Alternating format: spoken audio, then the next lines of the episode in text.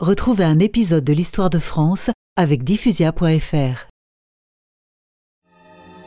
La Commune fut proclamée.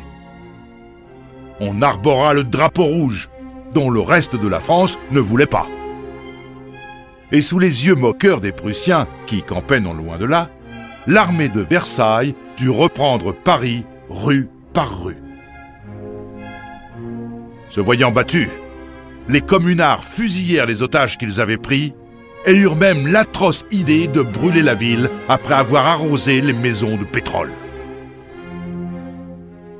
Du château des Tuileries et du vieil hôtel de ville, il ne resta que des cendres. Pendant ce temps, à Versailles, dans le palais de Louis XIV, le roi Guillaume, victorieux, s'était proclamé empereur de toute l'Allemagne. Et Bismarck imposa à la France le traité de Francfort.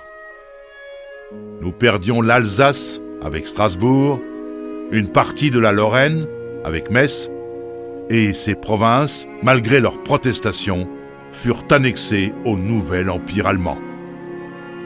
Enfin, nous devions payer une indemnité de 5 milliards et des troupes prussiennes occuperaient notre territoire tant que cette grosse somme d'argent ne serait versée jusqu'au dernier centime.